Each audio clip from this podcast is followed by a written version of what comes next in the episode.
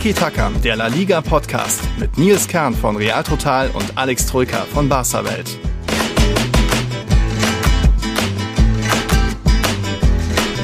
Hola und buenas noches. Na, eher wenn ihr das hört, ist es wahrscheinlich schon Buenos Dias. Mensch, Alex, ich weiß nicht, wie es dir geht, aber ich hatte so ein richtig feines Wochenende in Bar, äh, ich meine in Cornella de Llobregat. Servus. Ja, du warst in Barcelona, kann man schon so sagen. Vor Ähm, Ort. Es ist der Vorort, ja, tatsächlich. Du warst bei Espanyol, ähm, bei Espanyol Barcelona gegen Real Madrid vor Ort, aber nicht nur Piqué stichelt ja gern gegen Espanyol. Es ist de facto richtig. Äh, Espanyol Barcelona liegt nicht in Barcelona, sondern das Stadion liegt in Cornellà de Llobregat, also einem Vorort ähm, von Barcelona im Endeffekt so ein bisschen wie Nürnberg Fürth oder wie Genau. Leverkusen Köln. Das sind so komplett verwachsene Städte. Der, der Übergang ist fließend, aber eben, es ist nicht Barcelona, technisch gesehen. Ja. Deswegen ist mir das wichtig zu betonen, wobei ich äh, schon gestehen muss, wo ich dann doch noch war. Das war jetzt nicht Barcelona Innenstadt, da war ich ja auch schon ein paar Mal. Ich traue es mich ja eigentlich fast gar nicht zu sagen, aber du weißt ja, alles für Tiki-Taka, um den Leuten hier was mitzugeben. Alles auch für den Ground, also die Groundtopper-App. Äh, ich war im quasi im halben Mordor, nicht ganz im Mor- Mordor, das wäre das Camp Nou gewesen, da war das Spiel mir zu früh am Sonntag. Ich war am Estadi Johann Cruyff. Ja, beim Ja. FC Barcelona ähm, oder beim, im, beim Stadion des FC Barcelona, bei denen die Jugend und äh, die Frauen spielen. Also Barca B spielt im äh, Johann Cruyff und äh, Barca Femini und du hast ein Barca B-Spiel gesehen. Genau, das hat es auch äh, ziemlich in sich. War ja Drittliga-Auftakt, jetzt im zweiten Jahr in Folge findet die dritte Liga zweigleisig statt und Barca B ist noch dabei, die Castilla ist noch dabei und Barca B hatte da, da war einiges los. Das möchte ich euch, liebe Zuhörer, Zuhörerinnen, natürlich auch gerne zeigen. Ich habe ein bisschen was aufgebaut, äh, aufgenommen und am Ende war ich dann tatsächlich noch dabei, als quasi der Sergio Ramos-Moment passiert ist und das könnt ihr euch gerne jetzt erstmal anhören, dann geht's so richtig los mit unserer neuen Folge. Also erstmal ein paar Eindrücke aus dem Stadion von Barca B.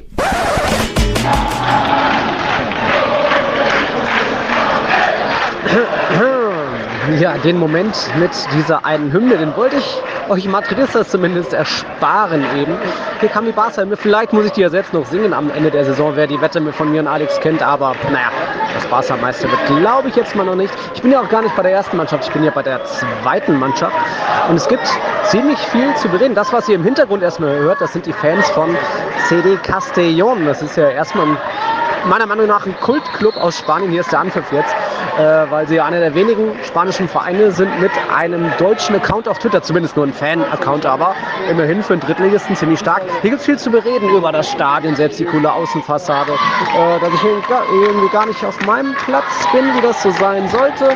Ähm, sauberes neues Stadion da hinten, da massiert sieht gar nicht mehr so frisch und so weiter aus. Deswegen habe ich da viel zu mit, mit Alex zu bereden. Ich schaue mir mal das Spiel an, was hier noch so passiert. Aber dann gibt es gleich mehr im Studio zu bereden. Also.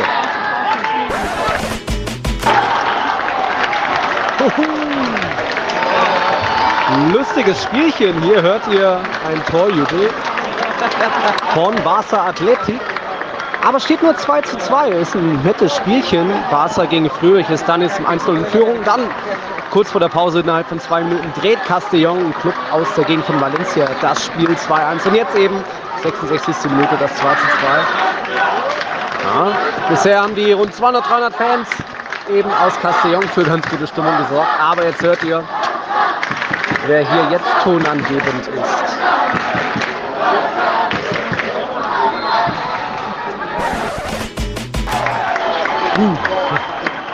Hier laufen die letzten Momente des Spiels. Es steht weiter 2 zu 2. Jetzt bekommt Barca B nochmal eine Ecke. Danach wird es das wahrscheinlich gewesen sein von der Nachspielzeit. Ein, von einem turbulenten Spiel. Ging ganz gut hin und her. Barca B und Castellón hatten zuletzt noch beide ein paar ganz nette Torgelegenheiten. Jetzt kommt die Ecke. Aber. Rumo! ah, okay.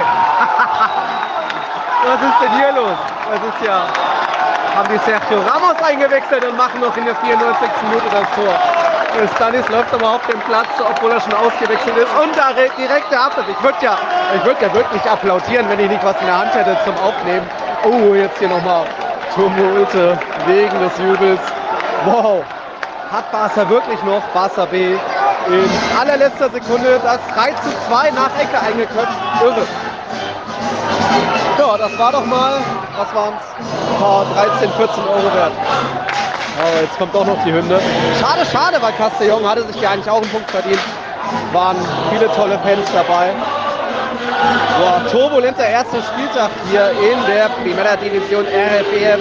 Das ist die dritte Liga, die jetzt zum zweiten Jahr in Folge zweigleisig verläuft, wo, auch, wo neben Barca B auch die Kassier spielt. Ich glaube, die hat nur unentschieden gespielt nach Führung. Ja, und hier Barca B startet mit drei Toren und drei Punkten. Oh, oh, oh, hier. Unter mir ist direkt der Tunnel. Da geht es noch ganz gut hin und her, weil eben, naja, ein paar Castellon-Spieler sich aufregen. Ihr kennt das ja, Fußball.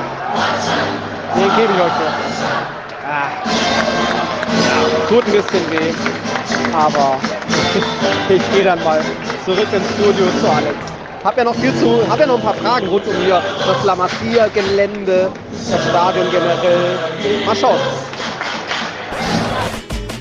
zurück von dem Party-Dasso zurück hier im Studio. Es gab ja noch ein paar andere Party-Dassos an diesem Wochenende. Auch jetzt hier aktuell parallel läuft noch eins. Also Valencia Atletico schauen wir uns hier am Montagabend an. Da ist schon einiges geboten. Nur damit ihr Bescheid wisst, falls ihr mal irgendwie reinschreien sollten. Es ist schon einiges passiert. Äh, Simeone Gattuso haben natürlich beide schon gelb gesehen nach 25 Minuten. Ich hätte es fast früher erwartet. Aber bleibt mal noch mal kurz beim Stadi Johann Kreuf. Alex, du warst ja auch schon mal da und ich hatte so ein bisschen, oder wenn ich es vergleiche mit dem Di Stefano-Stadion von Real Madrid, wo auch die zweite Mannschaft spielt, da ist es alles so mehr auf einem Gelände zusammen mit eben dem Trainingsgelände. Jetzt hatte ich das Gefühl, das Stadion ist so ein bisschen getrennt fast schon von den großen Zäunen hinter La Masia, dass man da, dass vielleicht das äh, Johann Cruyff ein bisschen freier offen ist. Ich hatte jetzt auch mir ein Ticket gekauft und saß dann auch ganz woanders. Also gefühlt ist das Stadion so ein bisschen getrennter, dass La Masia da eher noch äh, ein, zwei Straßen dahinter ist, aber ist ja trotzdem eins, oder? Ja, was hat dein Ticket gekostet eigentlich? Äh, ich habe gezahlt, äh, ich musste hier, wo habe ich es? 13 Euro und 1,75 Euro für Gebühren. Das war das günstigste Ticket hinterm Tor, aber im Endeffekt habe ich gesessen direkt bei der Mittellinie. Da kostet es normal 22 Euro und 1,75 Euro Gebühren. Ja, weil, du einfach, weil du einfach rumlaufen kannst, ne? ja, bewegen. Ziemlich. Ja. Also ich habe mir da vorne ein Getränk geholt, war noch auf dem Klo und dann irgendwie gedacht, hm, hier sind noch freie Stühle, keiner guckt so wirklich. Dann setze ich mich halt hier und ich glaube, das haben auch andere gemacht, weil äh, irgendwie war das so vieles, alle zögern noch so ein bisschen, viele freie Plätze während dem Warm-up äh, und dann haben sich alle noch hingesetzt. Also, aber irgendwie ähm, was ich eben fragen wollte, so von La Masie kriegt man natürlich wenig mit. Bei in Valdebebas Real Madrid Trainingsgelände kann man auch nicht einfach so durchlaufen. Aber eben, dass das Stadion da doch so ein bisschen ähm, getrennt von absteht, wundert mich. Aber ist auch gefühlt, fand ich es besser als jetzt das Di Stefano, weil das Di Stefanos oder Valdebebas generell das Trainingsgelände ist noch mal weiter außerhalb, wo dann drumherum nur Ödland ist. Und jetzt hier ums Johann Cruyff sieht man zumindest noch einige Wohnhäuser, haben jetzt auch nicht ganz viele Läden oder Gaststätten noch gehabt, aber gefühlt war es noch mehr Leben als jetzt um um, äh, um das Di Stefano, aber du sagst ja eher, naja, ist schon weiter außerhalb. Ja, es war ja so eine 20 Minuten äh, S-Bahn Fahrt, glaube ich, aus der mhm. Erinnerung heraus und dann musste nochmal von der von diesem, in diesem kleinen Vorort Barcelonas nochmal irgendwie 15 Minuten oder so zum Stadion laufen. Mhm. Ähm, das fand ich schon nicht so cool, um ehrlich zu sein. Und dann liegt es trotzdem ja in einem Nirvana, in einem komplett ähm, ja, mhm. verschlafenen Nest. Ähm, wobei bei uns hat so geschüttet damals, als ich war. Also ich war im November. Ähm, das war in der Woche, wo Barca gegen Espanyol zu Hause gespielt hat und dann in der Champions League, genau, Xavi-Debüt und dann in der Champions League zu Hause gegen Benfica beim 0 zu 0. Mhm. Ähm, und ich glaube, vor dem Spiel gegen Benfica war ein Spiel von Barca B in der Youth League, auch gegen Benfica. So. Hm. Und da hat es aber so geschüttet, dass ich dann nichts von irgendwas mitbekommen habe, sondern einfach nur zum Stadion gerannt und danach mit dem Taxi zum hm. Camp Nou gefahren. Ähm, von daher so wirklich viel mitbekommen, so vom Drumrum habe ich logischerweise nicht, auch weil ich Terminstress hatte, weil dann natürlich oh. das, das Spiel der Profis war. Deswegen meine Erinnerung ist da sehr neblig. Also es war irgendwie eine 20-Minuten-Fahrt mit der S-Bahn und es lag im Nirvana oh. irgendwo in einem kleinen Nest, äh, wo nichts los war. Das mehr weiß ich nicht mehr. Und hat, es hat geschüttet aus Kübeln ja. und Barca hat Also Barças ja. U19 hat auch nicht gewonnen gegen äh. Benfica, sondern ein Schlüsselspiel verloren. Deswegen mein Erlebnis war nicht so cool. Ja, okay, dann hat dir so ein 3, später 3-2 Siegtreffer wie, wie mir jetzt ge gefehlt. Ich fand das schon auch ganz witzig. Aber so gerne ich eben auch über Barca mecke, auch über das Camp Nou, das marode Camp Nou herziehe, muss ich schon sagen, jetzt das Johann Cruyff fand ich schon ziemlich positiv erfrischend. Allein schon diese Außenfassade da mit so einem kleinen Windspiel, wo sich Elemente bewegen, man da so Wellen erkennt. Es wirkte sehr neu, sehr frisch äh, alles überdacht natürlich, frische rote Farbe, moderne Toiletten und so weiter irgendwie.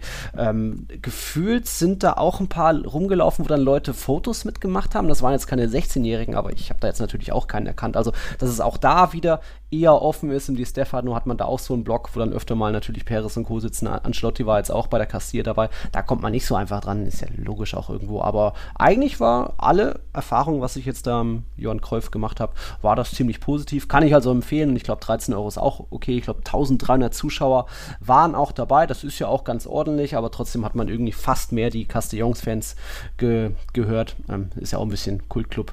Aber ja, da eben mal ein bisschen Lob nach na, äh, zum FC Barcelona. Ist aber schade, dass das Stadion so außerhalb gelegen ähm, mhm. ist, wenn sie in der Innenstadt irgendwo spielen würden. Also ähm, Mini Stadi war ja direkt neben, neben dem Camp Nou, wo sie jahrelang ah. gespielt haben. Dann würden, glaube ich, trotzdem mehr Leute kommen. Ja. So ist es einfach ähm, blöd, mhm. da außerhalb da 20 Minuten sonst wieder hinzukutschieren. Mhm. Das macht man ja für mhm. Frauen, äh, für die Frauen, für die Jugend eher nicht, ne? dass mhm. man so einen, so einen Aufwand auf sich nimmt. Deswegen sind die Zuschauerzahlen dann überschaubar. Also 1000 sind dann ja mehr als erwartet fast mhm. schon, aber natürlich trotzdem eine sehr, sehr geringe Zahl. Ja, es ist nur die zweite Mannschaft. Mhm.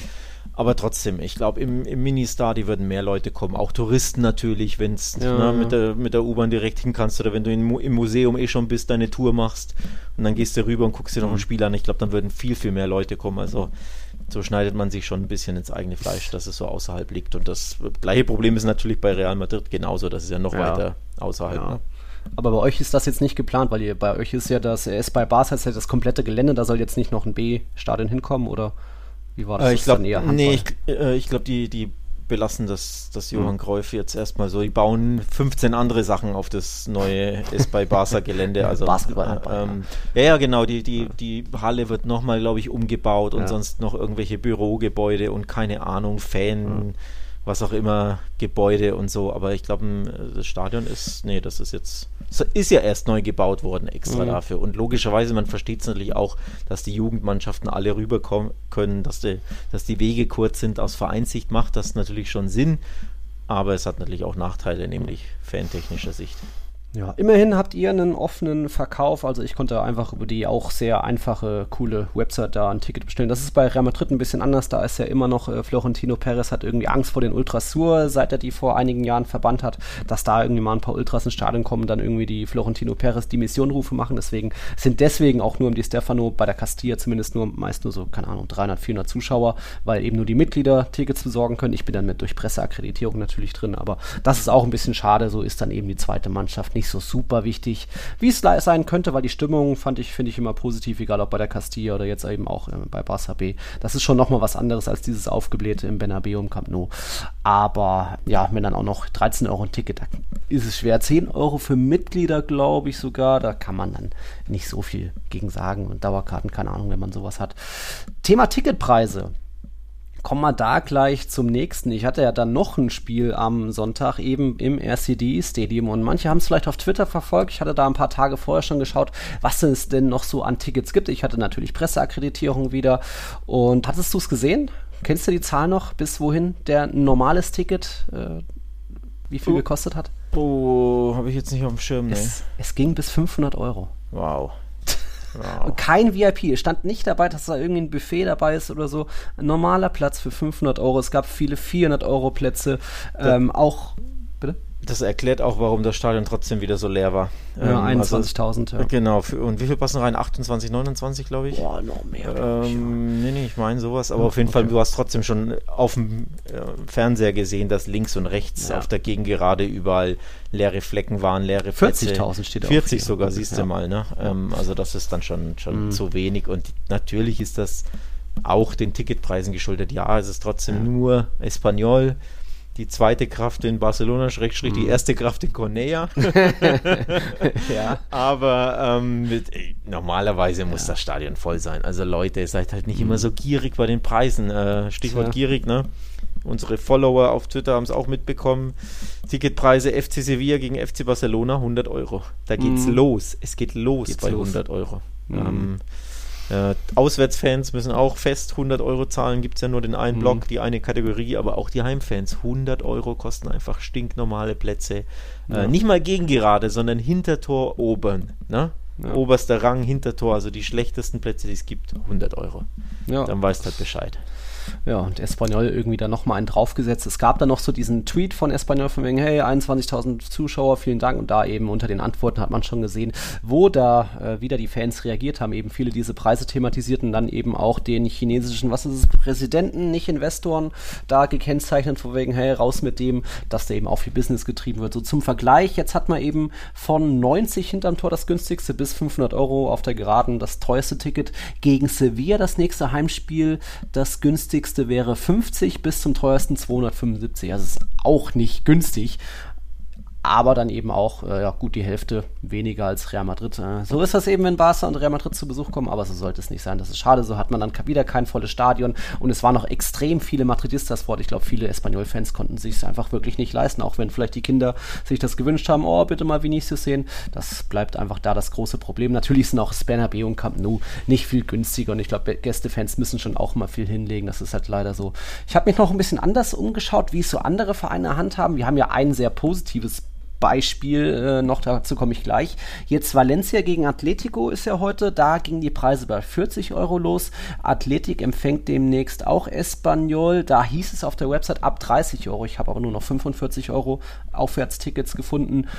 Ah, okay. Ähm, und eben das eine positive Beispiel hatte ich ja schon letzte Saison gesagt, Rayo Vallecano, da hatte ich ja gegen Cadiz 15 Euro gezahlt, ich glaube auch gegen Atletico irgendwas ein, oder ein bisschen teurer. Und auch da jetzt wurden irgendwie gegen Mallorca Ticketpreise, das, da ist ja Rayo gefühlt transparent und veröffentlicht immer so eine Grafik. Auch 15 Euro geht's los. Also da, so gerne wir Rayo kritisieren, kann man sie die, die Ticketpreise sind günstig bei Rayo, nur du kannst keine kaufen, weil sie keinen Online-Ticketshop haben, sondern ja. du musst dich anstellen. Das ist ja das. Ja. Also ja, du zahlst 20, 25 im Schnitt, aber du stehst halt vier Stunden in der Schlange.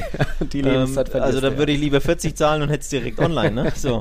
Also ähm, ja, hat alles eine, eine auch eine Schattenseite, ne, was Rayo da so treibt. Aber ja, ja, die Ticketpreise bei Rayo sind zumindest fair. Wobei man müsste natürlich gucken, was sie verlangen, wenn ähm, Barca und Real Madrid kommen. Ne?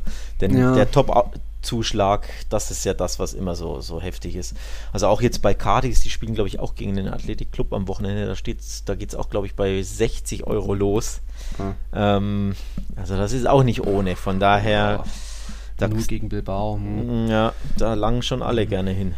Ja. Bei Rayo hat man noch, weil wir es in der letzten Folge hatten, das Chaos mit den Dauerkarten, immerhin, sie sind über 11.000 Stück losgeworden. Also das ist schon mal ein ordentlicher Wert für so ein kleines Stadion. Und die Dauerkarten, wen es interessiert, preislich beginnen die bei 210 Euro für die ganze Saison bis 690 Euro für Erwachsene. Es wird dann nochmal gestaffelt für Jugendliche und Kinder natürlich weniger. Und eben normale Tickets wie jetzt gegen Mallorca 15 Euro bis 35 Euro. Gästefans zahlen 30 Euro. Das ist fair. Nur eben, ja, wie kommt man an die Tickets? Das ist so ein bisschen die Sache. Ähm, ja, so viel zum Thema Tickets hier bei Valencia und Atletico. Läuft das runde Leder wieder, steht weiter 0-0. Dabei hatte ja schon Musa einen ordentlichen Strahl abgegeben, aber dann irgendwie nicht gezählt, weil dem Schiedsrichter eingefallen ist, ja, eigentlich ist vorher im Mittelfeld ein klares Foul passiert. Ja, dann pfeif's gleich ab, wenn das so klar war. Und konnte man dann schon so machen, aber das dann immer noch weitergelaufen lassen und dann so ein geiles Tor nicht gegeben wird, schade, aber hat dann beide Trainer nicht ganz zu Unrecht, glaube ich, aufgeregt wegen diesem Hin und Her. Und dann zeigt der Schiedsrichter auch noch so von wegen, schaut sich am Screen an und dann zeigt er auf den Mittelpunkt von wegen Anschluss, ja, nee, da irgendwo war das faul, aber mach's doch ein bisschen irgendwie ungeschickt wieder. Ähm, ich habe mir noch ein großes, also natürlich viele große Themen notiert. Ein großes Thema ist die Champions League Auslosung. Darf man gratulieren jetzt, äh, weil ist doch attraktiv und oder ist ich, ich glaube, gratulieren kann man Real Madrid zu einer sehr, sehr machbaren Gruppe. Ja, danke. Ähm, gefühlt nicht zum ersten Mal, wobei zuletzt naja. war es ja naja, mal so, mal so. Mal so, mal so. Wie war das ja. Schachtjörg Gladbacher Inter? Das war jetzt auch nie die schwerste Gruppe, ne? War, war, war, das letztes Jahr? Nee, das war vorletztes. Das war davor, ja. Letztes Jahr war mit Inter. Äh, Inter Sheriff und Schachtjörg. So, also auch machbar und auch in diesem Jahr ganz klar machbar. Ich habe es im anderen Podcast bei mhm. Talk und Tipps ähm, gesagt, eigentlich musste da die volle Punktzahl holen, ne? Nee sechs, ja, ich sage ja eigentlich, ja, natürlich nee. äh, ist Real Madrid immer gern in der Gruppenphase ein bisschen ja. schläfrig unterwegs und hoppla, plötzlich verliert man gegen, keine Ahnung wen zu Hause, eben Sheriff zum Beispiel. Ähm, aber normalerweise mhm. in der Gruppe darf man gut und gerne alle sechs Spiele gewinnen, ja, Auch wenn äh, Away Leipzig, klar, wenn die einen guten Tag haben, sind die ja. sehr gut, aber trotzdem, äh, ja. der Anspruch muss schon sein, dass du locker Erster wirst. Ja, aber englische Wochen und irgendwie Fokus auf der Liga, das ist Gruppenphase, ist denen nicht scheißegal, aber da wird's, ich rechne mit zwölf Punkten und fertig. Das wäre, damit wäre ich schon zufrieden, wenn du überhaupt äh, am Ende nur elf würde ja reichen. Und äh, Benzema hat ja auch selbst gesagt, es gibt schlimmere Gruppen. Ja, ähm, also da bin ich mal gespannt. Ja, um, die von Barca. Die von Barca zum Beispiel. Ich sage aber gleich wieder, wie ich es äh, letztes Mal auch schon mit Bayern in der Gruppenphase bei euch gesagt habe, eigentlich ist die Bayern äh, hast du dadurch einen Vorteil, weil die werden klar Erste, die lassen keine Punkte liegen gegen andere Mannschaften. Du musst einfach nur schauen, dass du gegen, gegen Inter gewinnst. Und so stark waren die in der Champions League bisher auch nicht. Also eigentlich ist doch Platz 2 absolut möglich für Barca. Die Bayern werden ja trotzdem ihre 16 oder 18 Punkte holen, oder? Also da, gegen alle Bock haben und immer. Also da rechnest du jetzt zwei Barca-Niederlagen ein in deiner Kalkulation gegen Bayern München. Ja, gut. Äh, ihr habt ja kein, Jan, keinen Sommer im Tor. Moment, der, der Stegen ist top in Form in der ja. Saison. Ja. nee, also es ist, es ist erstmal brutal dass ja. du nicht nur die Bayern kassierst, ähm, es waren ja wirklich äh, wesentlich leichtere Lose möglich im ersten mhm. Topf, ne? mit Frankfurt, mit Porto, mit, mhm. weiß ich gar nicht, wer noch im ersten Topf war. Ähm, City. Nee, die natürlich nicht, aber auf jeden Fall hast du es da eh schon hart erwischt, dass du Bayern ziehst. Grundsätzlich jetzt mal die Lewandowski-Story, die machen wir gleich. Das ist mhm. ja noch das andere Narrativ, das dazu kommt. Aber an sich, das Los an sich einfach schon super schwer, aber dass du dann aus Gruppe, äh, aus Topf 3 dann auch noch Inter ziehst. Boah, also zumindest das hätte nicht sein müssen. Ja, da gab es ja wirklich wesentlich einfacher. Also du hast ja wahrscheinlich aus dem ersten und aus dem dritten Topf die schwersten Gegner. Mit Liverpool und City im ersten. Mhm. So. Und dann ist, das ist dann schon bitter. Ähm, also aus sportlicher Sicht klar, super herausfordernd und attraktiv für den neutralen Fan. Aber aus Barca Sicht hätte es knüppeldicker kaum kommen können. Und äh, ja, leicht wird das nicht. Also ich habe auch großen Respekt vor Lukaku zum Beispiel. Ja. Der, der macht mir schon auch Kopfzerbrechen, ja, um ehrlich zu sein. Der hat letztes Jahr bei Inter gefehlt. Äh, ja, ist bestimmt da eher ein Faktor, aber naja, ist trotzdem alles möglich. Also da Kopf hoch, liebe Kühler, ist das. Ja. Äh, Schauen wir uns gerne mal an. Äh, ich glaube übrigens, das dass auch äh, Bayern nicht so happy ist mit dem Los. Ähm, die sind da auch nicht ja. glücklich drüber, dass sie jetzt gegen dieses verstärkte FC Barcelona spielen müssen, bei dem ja ein gewisser Lewandowski jetzt äh, im Sturm steht. Der, der, mhm. ne? der wird ja auch heiß sein und der weiß, wo das Tor steht. Also die sind ja klar verstärkt worden, Barca mit Rafinha und Lewandowski und Kunde. Sind die wirklich eine Nummer besser als letztes Jahr? Letztes Jahr war ja, Barca komplett chancenlos, zweimal 0 zu 3. So, also auch mhm. die Bayern werden da wirklich nicht happy sein über das Los, auch wenn Kahn geschmunzelt hat, aber das war ja eher so aus Ironie, so um Gottes Willen ausgerechnet, das musste so kommen. Mhm. Ja, und Inter ist natürlich auch nicht happy, dass sie die beiden äh, ähm, äh, Top-Teams da in der Gruppe haben und Barca ist auch, äh, Bayern ist auch nicht happy, dass sie Inter gezogen haben. Also ich mhm. glaube, alle drei sind da nicht glücklich über diese ja. Gruppenauslosung und wissen, boah, das hätte kaum, wirklich kaum schwerer werden können. Also das ist eine knallharte Heimatgruppe. Ähm, ja. Okay, ich du siehst das nicht so, ich merke schon.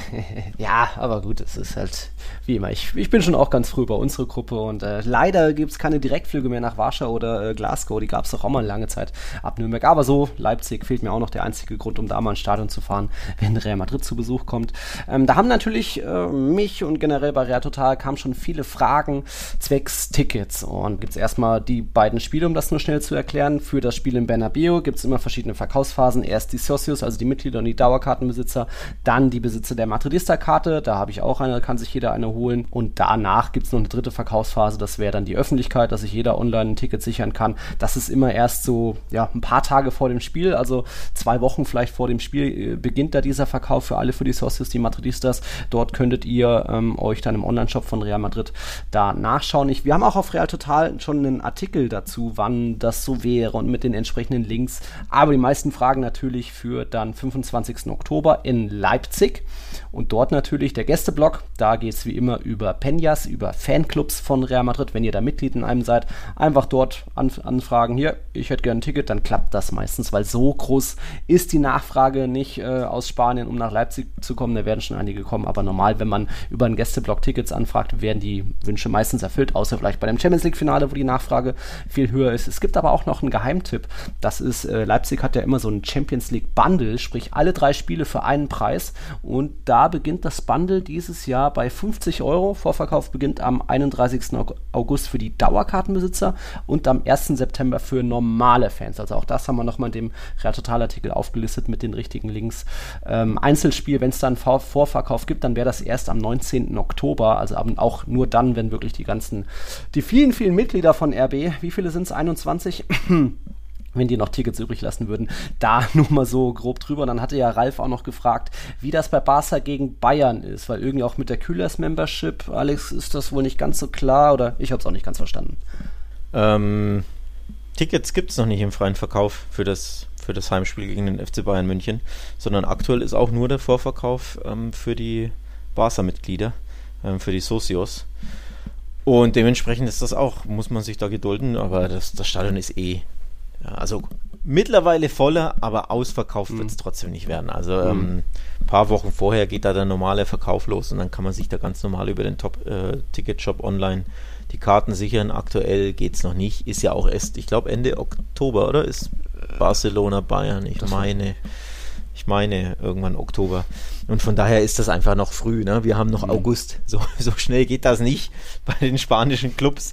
Ähm, Deswegen ja einfach ein paar Wochen vorher gucken. Also aktuell nur Mitgliederverkauf. Aber ja, im Heimspiel ist kein Stress. Da bekommt man immer Karten mhm. ganz normal auf der Website und auch noch vor Ort. Und auch 26. Noch am, Oktober, ja, so, letzter Spiel, fünfter Spieltag. Ja. Und auch noch am Tag des Spiels bekommt man auch noch mhm. Online-Karten und vor Ort. Was man aber nicht bekommt, ist für Auswärtsspiele ganz normal Karten, denn die sind wirklich allein, so wie bei Real Madrid, den Mitgliedern, den Vereinsmitgliedern vorbehalten oder den ähm, Fanclub-Mitgliedern. Also genau das gleiche Problem. Die sind auch personalisiert. Das mhm. heißt, nur Mitglieder von, vom Verein selbst oder von Fanclubs können sich da Karten sichern. Vereinsmitglieder ganz normal über die, die Website, wobei normal ist es nicht, weil es ist übelst versteckt und irgendwo ist ein Artikel ah. mit einem Link.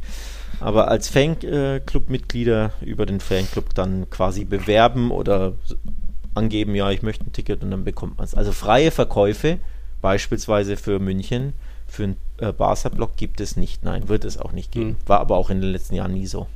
Mhm ja, jetzt äh, liegt dann immer der Gedanke nahe, ja, dann meldet euch halt bei einem Fanclub an. Ja, das solltet ihr dann auch jetzt mal machen, wäre doch nicht geschehen. Aber da wäre es jetzt trotzdem so irgendwie ein paar Wochen vor einem Topspiel sich, hey, ich wollte schon immer euch beitreten, kann ich auch gleich ein Ticket haben? Da sagt vielleicht der eine oder andere Fanclub, äh, du wartest jetzt erstmal. Aber es kann ja nicht schaden, zu einem Fanclub dazugehören, weil es dürfte ja noch das eine oder andere Spiel von Real oder Barca gegen deutsche Teams oder österreichische kommen in den nächsten Jahren. Also Fanclub, Mitglied sein, auch wenn das vielleicht mal ein Fuffi im Jahr kostet, kann nicht schaden für dann all die Topspiele, die es noch geben wird, ob es dann das Viertelfinale ist oder ein normales Gruppenspiel. Nur, dass ihr das mal gehört habt. So viel, so viel kostet das übrigens gar nicht. Ähm, ja. Ich bin äh, in der Peña Basel Mitglied seit oh, drei. Jahren, glaube ich, und das kostet, ich glaube, 19 Euro im Jahr. Oh, siehst du? Als Beispiel. Ich glaube, ich zahle meine 50 bei Capote ähm, Aber ich, also ich weiß nicht, ob das ein allgemeiner Preis ist oder ob der Fanclub hm. den festlegt oder ob der Verein den an den Fanclub glaub, weitergibt. Fanclub. Ähm, aber es gibt ja äh, in Stuttgart beispielsweise einen ähm, immer mhm. größer werdenden Fanclub des FC Barcelona. Mhm. In München gibt es einen. Ja, Real auch. Äh, weiß ich gar nicht, ob es in Berlin auch einen gibt. Bin ich mir Stolberg hat Real noch, in Stuttgart glaube ich auch. Ähm, in Österreich ja. gibt es äh, auch noch einen Fanclub. Wie hieß der? Weiß ich jetzt ehrlich gesagt gar nicht mehr. Also kann man sich ja informieren. Also es lohnt sich, da bin ich voll bei dir, es lohnt sich natürlich. Man mhm. bekommt eine, auch äh, im, im Fanshop, glaube ich, ähm, Rabatt weiß ich Ja. ob 5% oder 15, Mhm. irgendwie sowas, wenn man also Merchandise kauft, Trikots und natürlich auf die Tickets auch nochmal, also auch für Heimtickets ganz normal, wenn man mal ins Stadion will, hat man ein paar Prozente Rabatt für, Okay. wie gesagt, roundabout 20 Euro Jahresmitgliedsbeitrag. Also das äh, rentiert sich wirklich, sobald Ja. man einmal ins Stadion geht, hat man das ja eigentlich wieder drin. oder ein Trikot dann kauft oder so. Ja, okay, da ist es bei Real dann eben Fanclub. Das eine gibt es jetzt, glaube ich, keine anderen Vorteile, aber dann eben nochmal die Madridista-Karte. Da gibt es auch so Vorteile mit vorherige Verkaufsphase und nochmal 10% im stationären Shop oder was auch immer. Ähm, da eben auch Links in unserem Artikel auf Real Total. Wir gehen mal weiter. Es ist jetzt auch so eine besondere Folge noch so mit den letzten Tagen vom Deadline Day und da hat uns der Luis Scholl zugeschrieben. Kam eh viel, viel Input. Lückert eben später auch noch was. Äh, Luis Scholl hat eine Kicker-Umfrage gesehen, wo es darum geht, wie lange sollte das Transferfenster im Fußball geöffnet sein? Da gibt es fünf Antwortoptionen und er hat mir auch die, die meistgewählten ähm, prozentuale Verteilung dazu geschickt. Ich nenne erstmal nur die Optionen und dann mal schauen, was du meinst, was am meisten gewählt wurde, was auch deine Favorit favorisierte Option wäre, Alex. Äh, wie lange soll das Transferfenster geöffnet sein? Bis zum ersten Spieltag. Wie aktuell jetzt auch in zwei Perioden die, oder die komplette Saison auf, nur bis zum 1. September zu oder sogar bis 31. Januar durchgehend. Was meinst denn du? Äh, Das, ist mal, das ist ja völlig verrückt. Am 31. Januar durch. Das haben auch nur 2% abgestimmt. Äh, das okay, ist- streichen Ich, gleich. ich hätte gesagt, weniger als zwei stimmen dafür ab. Ähm, also die, ich bin mir sicher, die, die, der Großteil der Leute will, dass das Transferfenster mit Beginn der Saison geschlossen ist. Also mit ersten Spieltag sollte das Ding zu sein. Das ist übrigens auch meine favorisierte Option, um Mhm. ehrlich zu sein. Denn wenn es losgeht, sollte der Kader stehen. So. Ja, Und deswegen äh, würde ich sagen, da haben, weiß ich nicht, 70 Prozent oder 60,5, also die Mehrheit, ja. Äh, Ja. Well said. Kann immer noch was passieren mit Verletzungen, dann ist es natürlich auch viel Pech dabei, aber ähm, wir sehen ja auch, auch wenn jetzt noch, jetzt noch Spieler abgegeben werden, in Almeria plant mit äh, Ramazani, mit Sadik und wissen trotzdem nicht, ob sie bleiben und so weiter. Das ist halt bei kleinen Vereinen schwierig und äh, es kann dann auch immer mal noch was passieren, wie damals mit Leganis und Braithwaite, das ist ja eh ein Sonderfall, aber um einfach auch ein bisschen vielleicht die kleinen Vereine zu schützen, äh, würde ich, fände ich schon auch gut am ersten Spieltag, dass es dann auch einheitlich in allen Ligen gleichzeitig und in den Top-Ligen zumindest schließt. Ähm, aber ja, ganze Saison auf oder irgendwie die komplette Hinrunde auf macht keinen Sinn, weil dann holen sich ja die großen Vereine noch mehr irgendwie die Spieler von den kleinen Vereinen, wenn jetzt irgendwie was weiß ich, ein Juan mir weiter trifft oder äh, Borja Iglesias wird dann abgeworben, was auch immer. Von dem her, ja, erster Spieltag wäre eigentlich mal ein ganz interessanter Ansatz, aber die, ob das größ passieren wird. die größte Gefahr geht ja eh von den Engländern aus, wie man jetzt wieder sieht. Ach, das ne? noch weil, dazu, ja. weil die ja so viel Geld haben. Isaac Mhm. 70 Millionen? What the fuck? Also Das ist einfach fast drei, dreimal so viel, wie er wert ist. Ähm, also da Ja. siehst du wieder, Geld spielt für die keine Rolle und die können Ja. dir mitten in der Saison deinen, deinen Spieler wegkaufen, wie sie Lust und Laune haben, weil sie einfach so viel Geld haben und, und absolute Mondpreise bezahlen. Und das ist ja die allergrößte Gefahr, vor allem weil ja die spanischen Vereine immer Ausstiegsklauseln äh, Mhm. oder die Spieler bei spanischen Vereinen Ausstiegsklauseln in ihren Verträgen haben. Ja. Das, äh, Braithwaite war ja, glaube ich, damals auch die Ausstiegsklausel, ähm, die einfach gezogen wurde und Leganes waren die Hände gebunden. Und genau das droht dir bei jedem Spieler. Die Saison ist los. Das, Im Endeffekt kannst du das ja auch am 31. August machen, am Deadline Ja. Day, dass du einfach sagst, hier, welche Klausel hatten Spieler XY von, was weiß ich, wem? Leran, Natürlich. äh, Getafe, Ünal, keine Ahnung, ne? Mhm. als Beispiel jetzt. Der Ja. trifft jetzt wieder noch äh, weiter. Und dann merkt Newcastle United, hey, der halt kostet ja nur 25, weil das in seiner AK steht. Oder was, weil das seine AK ist. Ziehen wir den weg und dann hat Getafe völlig verloren, wie damals Leganes, kann keinen Ersatz mehr kaufen, die Zeit rinnt aus. Ja. Ja, hast du verloren. Deswegen, äh, mit erster Spieltag sollte das, ähm, Mhm. sollte das eigentlich zu sein, das Ja. Fenster. Aber du müsstest es einheitlich machen. Einheitlich, Das ja. in allen Ligen das- das gilt, genau. Ja. So ähnlich über diesen Transferwahnsinn hatte eben auch Lücker noch gefragt, von wegen jetzt das Thema Anthony, wenn der irgendwie für 100 Millionen wechselt, obwohl der nur zwei gute Saisons hatte, da seine Frage, kann La Liga da auf lange Sicht noch mithalten? Also kleine Ver Vereine verkaufen dann doch eh lieber, wenn sie mal einen Topspieler haben, an die ganzen Manchester Club PSG, weil die einfach viel mehr bieten können als Real, Barca oder wer auch immer selbst als Moment, Sevilla. ich muss dich unterbrechen. Gol Uh. del Atletico de Madrid, Gol de Griezmann. Oh, ist er doch, darf er spielen jetzt wieder? Das, äh, die- jetzt war der Halbzeit. Ja, zweite Halbzeit kam er wieder rein. ähm, Für seine aber. Glückstor, abgefälschtes Ah. Duseltor. Ähm, Mhm. Das wäre komplett harmlos gewesen, der Schuss. Aber 1-0 Atleti in der 65. Was ich so Mhm. nebenbei mitbekomme, so verdient ist es, glaube ich, mal wieder nicht. Äh, Aber ich habe jetzt auch nicht so die ganze Zeit hingeguckt hier Ja. während der Aufnahme. Aber ja, Griesmann ist happy mit seiner neuen Frisur. Was hat denn der da hinterm Ohr? Ist das ein sieht aus wie einer von Backstreet Boys. ja, irgendwie ein, ist das ein Uh, Kussmund? Was hat denn sich der in, in rosa da? Nee, ein Herzchen ist das, ne? so ein glaub, lila. da, seine Kinder dürfen ihn Ja. immer gestalten. Oder Ja, ich glaube auch, ja. Ein lila Herzchen hinterm Ohr. Hat offenbar? Glück gebracht. Ah ja, ach, Soler ist auch noch da, guck an. Witzel heute wieder den Innenverteidiger machen. Ja, verrückte Elf, ohne Lodi. Und jetzt kommt mal die Wiederholung hier. Was ist... Ah, verliert er den Ball. Legt mal langsam rüber, hat immer noch Zeit, der Antoine. Ah, dann kommt der Popo dazwischen. Und schön abgefälscht. Popo-Eigentor.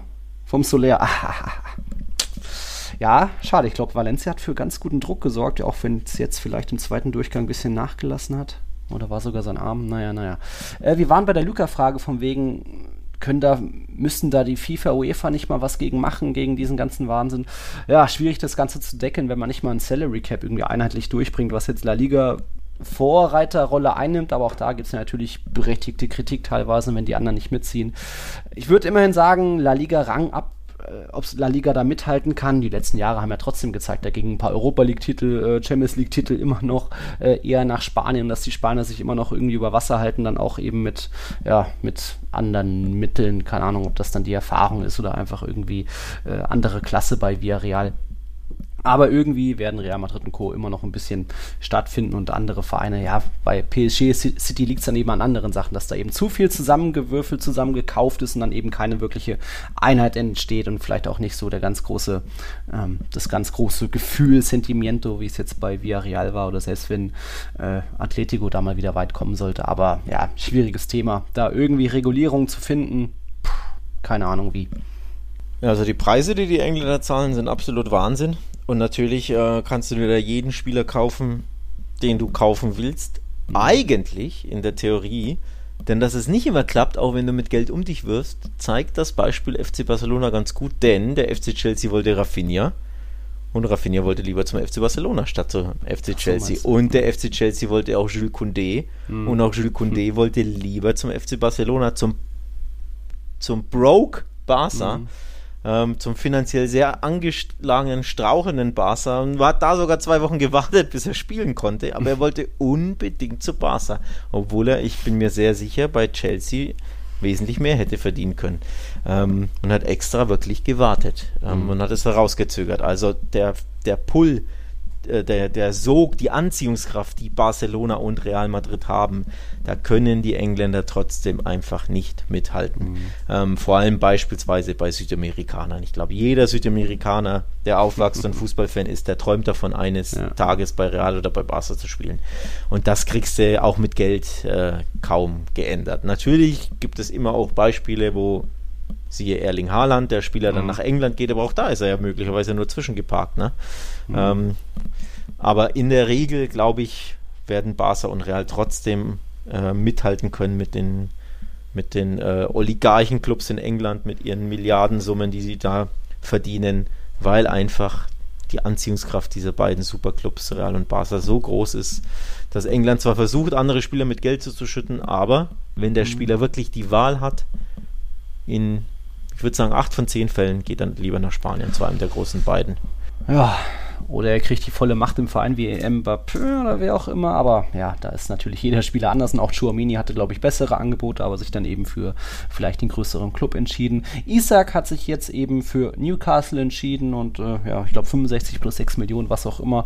Ja, wenn so ein Angebot kommt, musst du es als Real Sociedad, glaube ich, machen. Auch wenn du vielleicht erstmal nur den jungen Neuzugang hast und den ständig verletzten Carlos Fernandes. Immerhin jetzt ist Serlo zurück und vielleicht kommt ja doch noch irgendwie Ünal oder ne, Raul de Thomas auch nicht mehr, aber sehe ich jetzt äh, Real Sociedad immer nicht so schlecht aufgestellt. Ja, Isaac war wichtig vorne so als Abnehmer für die vielen Zuspieler, aber jetzt Preis Mendes, ein kleines Golasso gemacht am Wochenende, so schöner Steckpass und irgendwie er kommt dazu, schließt direkt ab, hat zwar noch einen Elfmeter vergeben, als Panenka auch peinlich, aber ähm, da haben sie jetzt wieder 1-0 gewonnen gegen Elche, bleiben da weiter in der Spur. La Real und im ersten Spiel ohne Isaac und ja, jetzt, wenn Sörlo zurück ist, passt ja auch irgendwie so wieder so ein, so ein Northman. Ähm, bei denen. Nennt man die Northmen, ja, die Skandinavier. Man of the North war das bei Game of Thrones schon ewig her. ähm, übrigens, zweimal 1 zu 0, ne? Ihr Lieblingsergebnis aus der letzten äh. Saison. Real Sociedad wieder in Cadiz 1-0, äh, jetzt in Elche 1-0 und dazwischen auf dem Popo bekommen vom FC Barcelona gleich 4 mhm. kassiert. Aber das ist die, der Minimalismus klappt, zumindest ja. gegen die kleinen Teams. Ähm, also da sind es in der Spur. Isaac Abgang, auch wenn er, ich glaube, letzte Saison, was hat er geschossen? Sechs oder acht Tore nur. Also so üppig mhm. war das nicht, so viel war das nicht. Nichtsdestotrotz merkt man schon, ein bisschen so einen neuen Stürmer neben Sörlot ja. wäre schon nicht verkehrt. Wenn, denn mit dem Tore schießen haben sie ja eh schon Probleme. Und jetzt ist Isaac auch noch weg, der zumindest sehr gut in die Mannschaft gepasst hat, auch wenn er immer Fahrkarten ja. vergibt ohne Ende, aber er war schon ein sehr, sehr wichtiges Puzzlestück für die Mannschaft. Ähm, ich würde mir schon aus, aus Sicht des Vereins wünschen, dass sie da noch jemanden holen für den Sturm. Geld haben sie ja jetzt eh zur Genüge. Ja, das ist auf jeden Fall da. Sonst könnten es jetzt noch zwei, drei spannende äh, Tage werden. Wie gesagt, Raul Thomas, Ünal. Wer weiß, am Ende vielleicht sogar äh, Mariano jetzt. Äh, gibt ja, Sadik wäre theoretisch auch noch ein Fall. Wir hätten noch, äh, wenn wir zu Ünal übergehen, der blieb jetzt mal wieder ohne Treffer. Auch Villarreal blieb ohne Treffer. Da gab es ein 0 zu 0 zwischen Retafe und Villarreal. Villarreal hatte ja jetzt weiter die Doppelbelastung durch die Conference League Playoffs, haben in Split auch das Rückspiel gewonnen, aber jetzt dann eben gegen Retafe war irgendwie mal kein Durchkommen. Aber so, Villarreal auch eins von zwei Teams, das noch immer ohne Gegentor ist nach jetzt den drei Spieltagen. Also das schon auch eine Leistung irgendwo bei 5 zu 0 Toren, genauso wie der Athletic Club aus Bilbao ja, haben wir viel gelobt in den ersten beiden Spielen. Jetzt hat es halt mal nicht geklappt, war ein bisschen Sand im Getriebe. Weiter geht's oder war jetzt nichts Besorgniserregendes. Bei wem ist Sand in Getriebe? Villarreal, weil sie nicht getroffen so, haben. Ich, dachte, jetzt, ich dachte mir, hä, der Athletic Club hat doch 4-0 gewonnen in Cadiz. Äh, nee, ich war. ja, ja, okay, okay. Die haben das gleiche Torverhältnis. So ja, ja, ähm, ja. ja habe ich auch falsch getippt. Ne? Ich meine, mhm. ich habe auf Villarreal getippt, wie wahrscheinlich äh, fast jeder. Ähm, weil sie ja so gut gestartet sind, da hätte ich schon mhm. gedacht. Und Retafe, ist Retafe nicht sogar noch ohne Tor? Muss ich jetzt kurz nachgucken. Ich nee, Cadiz ist. Retafe hat eins. Ach, hat, Okay, gut. ähm, immerhin eins, ja. Aber noch ohne Sieg auf jeden Fall. Also ein Pünktchen ja. jetzt, das 0 zu 0, auch mit dem mhm. Lieblingsergebnis von Retafe. Den mhm. Punkt geholt, irgendwie auch passend, ne? Ähm, ja, aber ja. schon ein kleiner Dämpfer für Villarreal. Ich glaube, das waren schon drei Punkte, die mehr oder minder eingeplant ja. werden sollten. Ja. Tja. Frü ja. Früher erster Dämpfer für mich. Ich dachte, das geht so weiter mit den Siegen. Ja, wie gesagt, bisschen Doppelbelastung schon. Villarreal war top, fast perfekt gestartet in die Saison. Genauso auch Betis und Osasuna, zwei Sechs-Punkte-Teams. Die sind jetzt am dritten Spieltag aufeinander getroffen und da gab es schon auch einiges zu berichten. Osasuna erstmal starker Saisonstart, hatten aber auch dafür zwei Heimspiele, jetzt das erste Mal auswärts. Sollte es da nicht sein, Betis hat am Ende 1-0 gewonnen, aber auch da, äh, ja, verrücktes Spiel, weil Osasuna trifft erst irgendwie an den Pfosten und dann eine Minute später ist dann Borja Iglesias plötzlich völlig frei im Strafraum und darf dann mal so aus, aus zwölf Metern den Ball in den Winkel hauen. Ähm, da dann am Ende noch ein Sieg für, für Betis 1-0, aber jetzt kommen wir zur roten Karte. Hast du die gesehen? Weil da hatte uns der Chiro Mertens geschrieben, äh, was für eine lächerliche rote Karte für Pezzella. Für mich jetzt schon der Aufreger des Spieltags, auch wenn erst äh, unglaublich, dass sich auch der VAR hier nicht einschaltet. Zum Glück hatte diese Entscheidung keinen Einfluss auf den Ausgang des Spiels. Genau, es stand schon 1-0 und dann irgendwie so nach einer Stunde rum. Äh, Pezzella, der Verteidiger, sieht, der Ball kullert auf ihn zu, er rennt halt voll dazwischen und haut den Ball weg und der Gegenspieler will halt auch irgendwie kurz dazwischen. Und dann beim, nach dem Abschluss, nach dem Berühren des Balls, ist er halt so in der Luft der Pezzella und steigt dann so ein bisschen auf die Wade des Gegenspielers drauf, aber zieht ja noch so halb zurück. Also da kuriose Szene. Ich hätte da, glaube ich, nicht mal faul gegeben, also zumindest nicht mal gelb gegeben, aber Schiedsrichter ließ sich da nicht be beirren. Dafür eine rote Karte. Naja, naja. Aber wie gesagt, am Ende hat es nichts mehr geändert. Die drei Punkte blieben in Sevilla. Und. Situation habe ich leider nicht gesehen. Nee, kann ich ja. nicht mitreden. Habe ich, hab ich verpeilt. Das Spiel konnte ich, konnte ich nicht schauen. Ähm, deswegen kann ich mich da nicht äußern und nicht zu einem äh, typischen Schiedsrichter-Bar-Rand ansetzen, den ich ja. vielleicht auch gerne gemacht hätte. Ja. Aber ich habe es einfach äh, nicht hinbekommen, das, das nachzugucken. Schade. Ja. Aber du hast dann auch noch mehr verpasst. Allein schon diese Pre-Game-Show, wie sagt man, gab es auch bei Espanyol, kommen wir später noch zu. Ähm, so, so, erstmal eine Lichtshow und dann stand da so ein Geiger auf dem Platz. Wir haben das YouTube-Video schon auf unserem Twitter-Kanal geteilt. Also da irgendwie, es riecht ein bisschen, oder es riecht stark mittlerweile eigentlich bei Betis nach Champions League. Das liegt auch an dem anderen Sevilla-Club, zu dem kommen wir ja auch noch.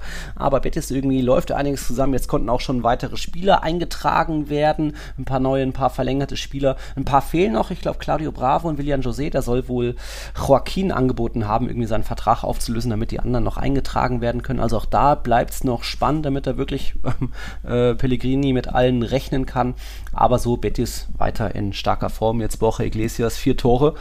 Topwert gemeinsam mit, mit dem von euch. Mit dem von euch, mit Lewandowski. es riecht nach Champions League bei Betis am dritten Spieltag. Es riecht ein bisschen, bisschen früh, riecht das hier, Herr Kern. Ja, klar. Ähm, wir haben sie ja beide Du meinst ja auch das Ambiente wahrscheinlich. Ja, ne? Du meinst das Ambiente. Ja. Ja, ähm, wäre natürlich schön, mhm. ähm, wenn es da Champions League Fußball mal gäbe. Ähm, mhm. Würde mich persönlich tatsächlich freuen. Ja. Hätte der Verein auch wirklich mal verdient. Und ja, finanziell hätten sie es, könnten sie es natürlich auch gebrauchen, wie die Probleme mit dem Salary Cap zeigen und mit oh, dem ja. Registrieren. Denn das ist ein weiterer Verein, der so sehr große Probleme mit dem Registrieren von Spielern hat. Almeria ist ja da auch ähm, ja, von äh, betroffen und eben der FC Barcelona nicht mehr, nicht mehr, nämlich seit Samstag. Da wurde Jules Condé endlich eingeschrieben. Es gab ein bisschen Heckmeck, ein bisschen Zeter, Gezeter und ein, ein, blaues Auge. Streitereien mit äh, La Liga zwischen Barcelona und äh, La Liga, ja. was irgendwie die Regularien betrifft. Also Barca hat gesagt, nee, eigentlich müsste das gehen. Guck mal, wenn man das so mhm. und so macht, dann äh, und der Liga hat gesagt, ja, nee, und dann hat es doch geklappt. Mhm. Ähm, also, woran das dann jetzt lag, wenn verkauft haben sie ja keinen. Immerhin, ja, da hieß es ja erst, Aubameyang muss weg und Bradford genau, alle weg. Immerhin ja alle noch da. Äh, um Titi verliehen. Titi. Ähm, ich weiß jetzt nicht, ob hier dieses eingesparte Gehalt, das ja nicht mal mhm. komplett ist, also ähm, Lecce zahlt nur wirklich einen kleinen Teil, habe mhm. ich gelesen, also den Großteil des Gehalts zahlt weiter Barca, aber ob wirklich diese paar Prozentpunkte, weiß ich nicht, ob es dann 30 Prozent sind oder was, 40 Prozent äh, Einsparung, ob das eben letztlich ausschlaggebend war, dass Kunde registriert werden konnte oder nicht. Man wird es nie erfahren. Auf jeden Fall gab es da irgendwie Zwistigkeiten. Und jetzt ist er aber seit Samstag registriert. Hat ja auch direkt begonnen. Ja. Ähm, beim lockeren 4-0 gegen Valladolid und keinen schlechten Eindruck gemacht hat, als, als Rechtsverteidiger begonnen, was mir persönlich Ach, jetzt Araujo in. Genau, Araujo ah. hat innen gespielt. Du hast ja nicht gesehen, weil du ja äh, zeitgleich in Cornea warst. Ja. Äh, Araujo wurde nach innen gezogen, Kunde hat rechts gespielt bis zur, weiß ich gar nicht, 60. Minute. Mhm. Ähm, dann wurde gewechselt und dann hat er äh, innen den Rest des Spiels gespielt, also mhm. in der Innenverteidigung. Ich persönlich fand es gut, dass er mal rechts begonnen hat, weil er wesentlich mehr Zug nach vorne hat ähm, als Araujo, der ja nach vorne komplett limitiert ist, verständlicherweise. Der ist ja wirklich eigentlich reiner in Verteidigung und Kunde kann das schon ja, besser. Ja. Auf, jeden Fall. Fall. Von daher, ich fand, ich fand das gut, dass er da ausprobiert wurde. Hm. Aber er selbst hat nach dem Spiel gesagt, ich fühle mich zwar auf beiden Positionen wohl, aber ich spiele lieber innen, denn da fühle ich mich noch wohler. Also lieber hm. in der Innenverteidigung. Tjo, Mal sehen, wie das Xavi so handhaben wird. Ist ja ein ähnlicher Fall auch bei Real mit Rüdiger Alaba. Die haben jetzt mal getauscht. Ich hatte Ancelotti noch nach dem Spiel gefragt, warum. Und er sagte, klar, ja, Rosselo Kopfball stark, dann musste Rüdiger innen. Also ja, ist schon interessant, dass da eben die Kunde offensiv mehr bringt, ähnlich wie ein Alaba. Aber gut. Ja, äh, Kunde wollte ich nur noch sagen, das war dann wahrscheinlich der fünfte Hebel. Und da hat dann Laporta wahrscheinlich eine, eine Schelle kassiert vom Tebas oder so. Also das blaue Auge weiß keiner, woher das hat, warum oder ja. Da wird wahrscheinlich ein Gentleman's Agreement drüber geschwiegen und ist nie passiert, wieder, wieder Fight Club. So, nein, nein, da redet man nicht drüber. Ich habe hab auch einen Tweet gesehen, der, der impliziert hat hier, Laporte hat ein blaues Auge. Äh, ich würde gern sehen, wie Tevas aussieht. ja. Mir sehr gut gefallen, der Tweet. Ähm, war, war sehr amüsant, ja. Ähm, keine Ahnung, wer den Kampf gewonnen hat, aber zumindest den Kampf um die Registrierung von Kunde. Den hat Barca gewonnen. Also alle Spieler registriert. Ein positives Zeichen. Dann kann ja jetzt Alonso kommen und Bernardo noch. Ja, das oder? ist ja die Frage jetzt. Immerhin ah. haben sie jetzt alle registriert und äh, aber sie haben ja gemerkt, wie unfassbar schwer das war und mhm. deswegen wird's oder wurde es auch in den schon in der letzten Woche komplett ruhig mhm. in der Causa äh, Alonso unter anderem komplett mhm. abgekühlt. Auch äh, bezüglich äh, Juan Voigt von Villarreal, der ist jetzt übrigens auch noch verletzt. Ähm, ah, stimmt, stimmt. Den ja. wollen sie eigentlich auch als Rechtsverteidiger, aber ja. sie haben ja gemerkt, boah, wir konnten kaum Kunde einschreiben. Ja. Der hat zwei Spiele verpasst weil nicht registriert war. das wird ist doch noch viel schwerer, als wir mhm. dachten ursprünglich. Vier Hebel waren ja auch nötig, um die anderen Spieler zu registrieren. Deswegen wird es einfach ein bisschen ruhiger oder wurde es ein bisschen ruhiger zwecks Neuverpflichtung. Muss man sehen, ob sie da noch was machen können. Denn wie gesagt, das Salary Cap-Thema, mhm. das ist ein Problem nicht nur für Barca. Ja, sie sind das prominenteste Opfer, aber eben, wie angesprochen, Betis hat brutale Probleme, Almeria. Ähm, von daher, ja, das Salary-Thema wird uns noch zwei, drei Tage beschäftigen. Hm. Gehen wir doch gleich weiter an Almerie oder hat es noch bei Lewandowski irgendwas oder generell Barca? Ja, ich hatte einen Doppelpack vermerkt bei Lewandowski, der, der zweite in Folge ähm, den du natürlich nicht mitbekommen hast, aber der Kollege weiß, wo das Tor steht. Wurde nirgendwo gezeigt in Cornelia. Ich habe es versucht. Stimmt, die Geschichte musst du erzählen, komm. äh, ich bin halt vor, noch rechtzeitig vor dem Anstoß noch ein paar Bars rund um das Stadion von Espanyol abgeklappert, so in die erste Bar rein. Oh, da ist ein Fernseher, der zeigt gerade irgendwelche Nachrichten, zeigt ja das Barca-Spiel und wird nur so angeguckt, wir zeigen ja keine Barca-Spiele. Ich so, ja, aber die werden doch verlieren gegen Valladolid. Wir zeigen hier keine Barca-Spiele. Ja, okay, ich wurde trotzdem herzlich empfangen, habe meine zwei Bierchen getrunken, ein bisschen mit dem geredet, aber nee, die meinen das wirklich ernst. So groß ist da die, die, wie sagt man, die, die, nicht die Feindschaft, aber ja, wahrscheinlich ist es schon eine Feindschaft. Die Rivalität. Ähm, Rivalität. Ja, und hast du dann keine Bar gefunden, die das Spiel zeigt, oder was? Nö. Oder wolltest du nicht weiter suchen, weil du dachtest, ja, wurscht. Ich bin dann noch in eine andere gegangen, habe dann aber noch ein paar Leute getroffen, aber auch da, äh, da war der Fernseher dann sogar aus. Weiß nicht, ob Zufall oder nicht. Ähm, also da haben wir nichts mitbekommen, außer über Handy Live-Ticker oder so. Naja. Hm. Also ich war noch nie in Cornea oder auch nur am Stadion oder im Umkreis, deswegen kann ich da nichts sagen. Also ich hm. weiß nicht, ob das wirklich hier komplett Espanol-Land ist. Ähm, ist mir jetzt neu, weil kann ich nicht, kann ich nichts hm. zu sagen. Aber erstaunt natürlich, denn äh, allein aus betriebswirtschaftlicher Sicht, ihr macht doch die Glotze an zeigt ja, doch, zeigt doch Fußball auf meinem Foto, das war leer, aber standen halt viele Leute davor und haben dort ihr Bier im Stehen getrunken. Ja, ja, ich glaube, da war schon trotzdem gutes Fantreffen davor, mhm. danach. Mhm. Egal. Naja, wie dem auch sei. Also Lewandowski für dich als Info hat doppelt getroffen beim mhm. 4 zu 0 des FC Barcelona. Weißt du jetzt auch, wie das Spiel ausgegangen ist im Nachhinein. Ja, ich ähm, Sechs Score hat er jetzt schon. und er hätte ja zwei mehr machen müssen eigentlich. Kopfball an den Innenpfosten und dann krabbelt er so auf der Linie und versucht im Gretchen noch den Rebound reinzuschießen und verpasst ihn knapp. Also kann man ihm keinen Vorwurf machen, aber ja. eben Innenpfosten getroffen per Kopf. Und in der 90. hat er gefühlt das leere Tor vor sich. Ähm, Jordi Masip, der Ex-Barca-Keeper, ähm, mit einem tollen Reflex. Ball geht auch wieder an die Latte mhm. und Sergi Roberto ähm, staubt ab. Also eigentlich hätte er wirklich einen Viererpack markieren können. Wobei man ja sagen muss, bei seinem zweiten Tor das sollte nicht sein Tor sein. Wenn man ehrlich ist. Die Hacke? Äh, genau. Er ja. wollte in die Mitte spielen. Ich meine, Ansu Fati war mitgelaufen und den wollte er ablegen. Also es ist eigentlich ein Querpass mit der Hacke. Dann wird er abgefälscht, der Ball landet im Tor. Mhm. Aber, so habe ich es gelernt, in Deutschland ist die Torerzielungsabsicht ausschlaggebend, ob ein Tor dem Torschützen, also dem, dem Stürmer zugeschrieben wird oder nicht. Wenn du also mhm. nicht schießen willst oder das Tor nicht treffen würdest, Grüße an Vinicius, wenn der an die Eckfahne schießt und der Ball wird ins Tor abgefälscht, ist das ein Eigentor. Weil, weil du ohne die Abfälschung wäre der Ball nicht reingegangen. So ist die Regel ja. in der Bundesliga. Ähm, aber in Spanien ist das einfach eigentümlicher. Der Referee ähm, hat auf seinem Spielberichtsbogen angegeben, es ist Lewandowskis Tor. Damit ist es offiziell sein Tor, aber nochmal, oh. es dürfte eigentlich nicht sein Tor sein, denn er will ja. ja nicht mal schießen, er will ja passen und er passt ja nicht mal Richtung Tor. Mhm. Ähm, deswegen eigentlich sollte es nicht sein Treffer sein. Aber mhm. er freut sich natürlich über einen Doppelpack. Ja, und über so. Torschützenkönig Platz 1 Dings hier. Pichichi Rang 1. Mit Borja Iglesias zusammen vier genau, Tore, ja. Genau. Äh, Gerade auch Kunja getroffen, aber auch da wieder mal ein Tor aberkannt. Morata hatte schon ein Tor und eben noch das äh, Musa-Tor. Drei Tore aberkannt schon bei dem Spiel weiter 1-0 für Atletico. Okay, ja, ich sehe schon, die Zeit läuft voran. Wir müssen noch ähm, nach Almeria schauen.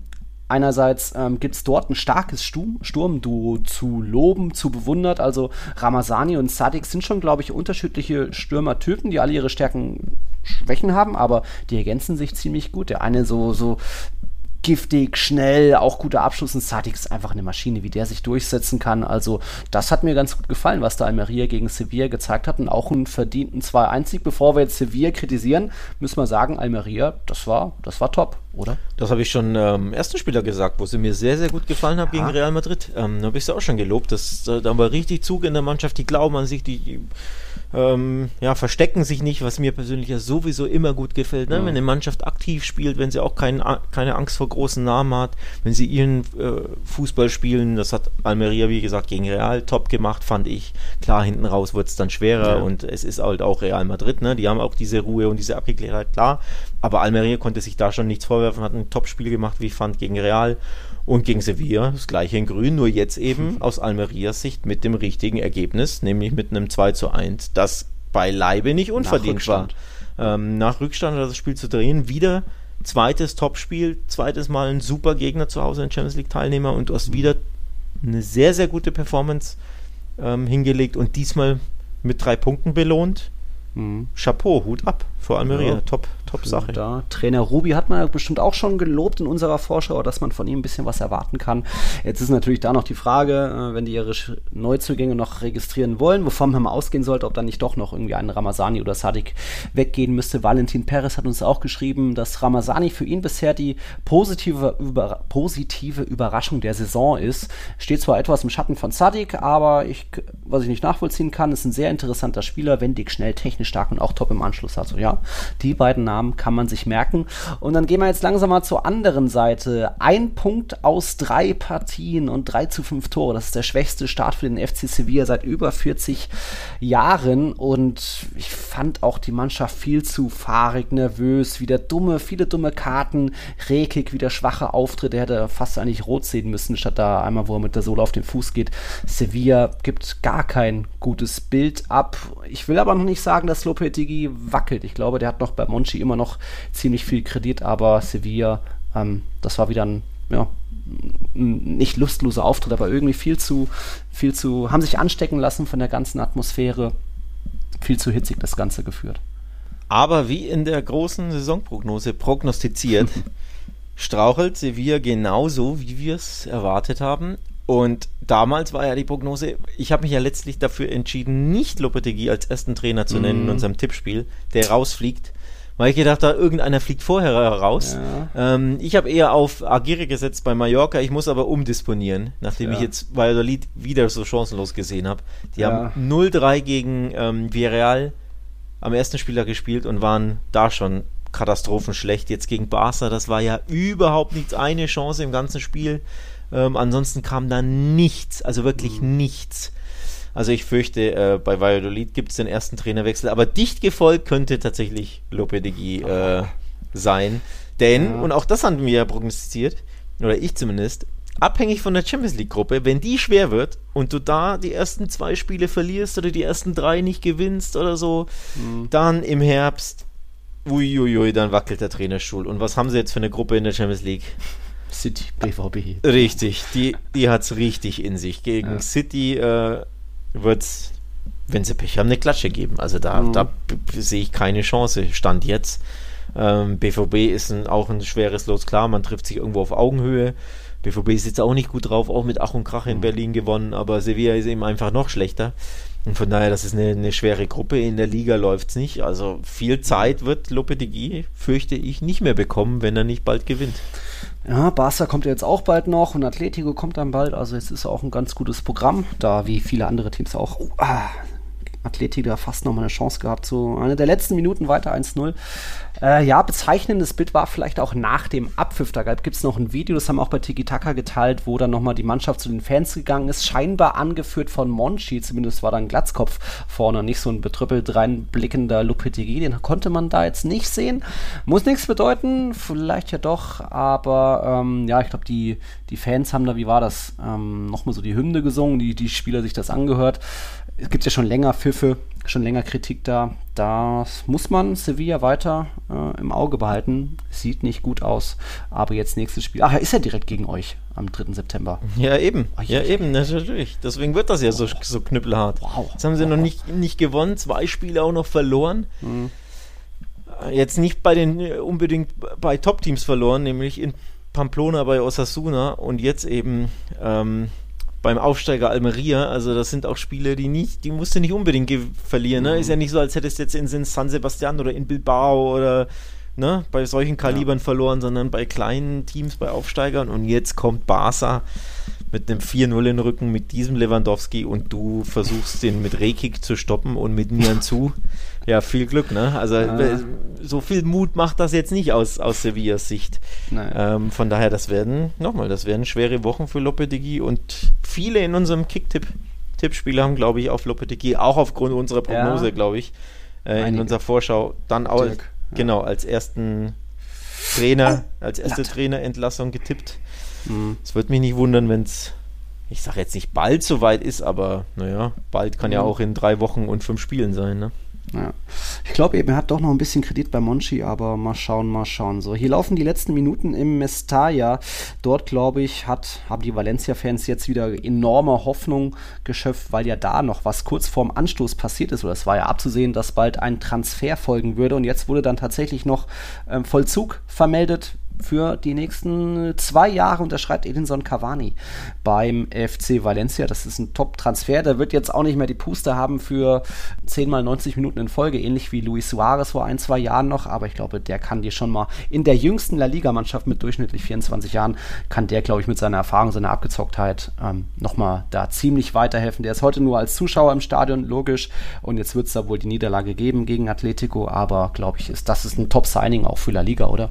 Ja, das ist vor allem erstaunlich, dass äh, Valencia, die seit Jahren alles verscherbeln, was bei drei nicht auf dem Baum ist, um irgendwie Geld einzunehmen, damit Peter Lim sich das vermeintlich ja. in die eigenen Taschen steckt, dass sie jetzt so einen Namen an Land ziehen. Ja, er ist natürlich ablösefrei, klar, kostet mhm. da keine, keine Ablöse, aber so günstig ist er nicht und dass man überhaupt da ja, so einen, so einen Namen an Land zieht, verwundert, glaube ich schon, weil die Transferpolitik seit Jahren eben Ausverkauf bedeutet und nicht jemanden mhm. wirklich Gutes einkaufen. Ähm, und dass er gut ist, glaube ich, also dass er zumindest was noch im Tank hat, ähm, werden wir, glaube ich, schon sehen in der Liga. Also ich finde es ja. einen sehr guten Einkauf, hätte mir auch beispielsweise bei Real Sociedad nicht so schlecht gefallen. Beim anderen man, Real. Ähm, ja. Oder eben tatsächlich, ich wollte es gerade sagen, beim FC mhm. Barcelona sollten die Aubameyang noch abgeben zu Chelsea. Ja, dann doch hast, genug vorne. Ja, aber, aber Mittelstürmer hast du ja dann wieder keinen. Ja, du hast ja wieder lauter Flügelstürmer und sonst was Stürmer, ja. aber keinen Mittelstürmer, wenn du auch ihr Mariano und wir, naja. So, und deswegen, ne, Memphis ist kein Mittelstürmer, Ferran mhm. ist kein Mittelstürmer, du hättest dann wieder eine Vakanz als Clan Neuner. Da hätte mir jetzt so ein ablösefreier Cavani mit einem schlanken Einjahresvertrag ja. so schlecht nicht gefallen, um ehrlich zu sein. Ja. Aber noch ist der Aubameyang da. Ja. Aber auf jeden Fall zu Cavani finde ich cool, dass er zu La Liga kommt, mhm. dass er jetzt in Spanien spielt. Ein paar Jahre zu spät, um ehrlich zu sein. Mhm. Ähm, also ich hätte ihn mir so vor drei, vier Jahren schon super gut bei Atletico ja. vorstellen können, auch jetzt noch bei Atletico. Also wenn ich ja, Atleti ja. bin, das, das immer wieder beim Thema. Ja, sie haben jetzt immerhin Morata und viele so Halbstürmer, aber nur Morata und keinen kein richtigen ja. Knipser vorne drin. Und auch Morata ist ja mal Knipser, aber mal auch wieder nicht. Heute hat er auch wieder einen vergeben. Oh ja. Von daher auch als Valencia, äh, als, als Atletico hätte ich da stark über Cavani nachgedacht, um ehrlich zu sein. Ja, auch als Benzema-Backup. 80. Minute noch 1-1, irgendwie der Knoten platzt nicht. Benzema hat einiges verballert. Du, der ist ja, happy, ja. auf der Bank zu sein, noch dieses Erlebnis Real oder Barca mitzunehmen und macht ja. noch deine Glocke als Abnehmer im Strafraum. Aber, aber gut, jetzt ist er in Valencia. Da dürfen wir gespannt sein, wo du, du, du hast dich gewundert, warum Peter Lim. Ich könnte mir vorstellen, dass er sich einfach schmücken will mit einem Weltstar und sich denkt, so, oh, jetzt kommt nochmal ein Weltstar hier nach Valencia, dass er da jetzt nicht unbedingt aufs Finanzielle vielleicht achtet und ähnlich wie bei Gattuso, dass er da irgendeinen Deal hat und äh, schön ein paar Weinabende Abende mit denen hatte. Es ist ja auch schon seit Wochen ein bisschen am Laufen. Der Deal mit Gattuso war es ja auch schon ein paar Tage, haben die sich eingeschlossen zu Hause. Vielleicht war da irgendwie haben die sich was zusammen da ausge, ausgeschustert. Also hier jetzt die letzten Sekunden im Mestalla, da hatten dann doch einige, haben auf Atletico-Sieg getippt. Ich dachte, so wie die letzten Male waren ja ein paar 2-2 dabei, das habe ich getippt. Ich weiß gar nicht mehr, wo du bist. Bei so vielen Tippern sehe ich auch gar nicht, wo du bist. Ich schätze mal noch unter mir, hoffe ich mal zumindest. Ich bin Platz 87. Ich bin grottenschlecht, aber ich bin auch stinksauer. 107. 107. bin ich vor diesem Spieltag. Aber weißt du warum? Weißt du, was mir widerfahren ist? Ja. Die 93. Plus hat mich doppelt erwischt. Bei Barca ah. hatte ich 3 zu 0 hm. und dann fällt das 4 zu 0 in der 93. Minute. Sowas von unnötig. und noch viel schlimmer war es bei Real Madrid, weil ich da 2 zu 1 für Real hatte. Und dann ja. macht der Lecomte heißt er, ne, glaube ich, der Torwart von ja, Espanyol, diesen absolut unnötigen, dämlichen Ausflug in der 95 haut seinen eigenen Abwehrspieler um und beim Ceballos, Klärungsversuch, ja. haut danach Ceballos um, schenkt Benzema den Freistoß, kriegt rot und dann steht ein Feldspieler im Tor, ja, mhm. und dann fällt das 3 zu 1 in der 100 x Minute gefühlt, weil es da wieder drei Minuten, sieben Minuten war, ja, ja. Dudelei gab. Und dann ist das das 3 zu 1 und ich hatte 2 zu 1 getippt. Also bei beiden Top-Teams hatte ich bis zur 93. das richtige Ergebnis. Wunderschöne 8 Punkte mehr. Tja, und dann ging es dahin. Ah, es ist so bitter. Wirklich, ich bin so stinksauer. Ja, da war einiges geboten im RCDE Stadium und da habe ich auch ein bisschen was aufgenommen, wenn auch vielleicht nicht ganz so viel, wie ich das gedacht habe. Ich lasse das mal erstmal laufen, aber wir hören uns dann gleich schon wieder. Also kurz.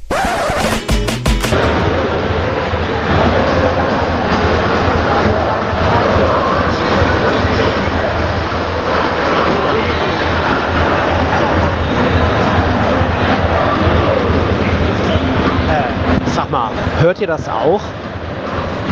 Ich bin hier, also nur um das klarzustellen, ich bin hier im RCD Stadium von Espanyol und ihr hört das im Hintergrund. Das ist Mickey Krause. Also er ist nicht hier live, aber hier läuft Mickey Krause. Und ich habe das Gefühl, ist das nicht sogar ein Scooter-Mix dann?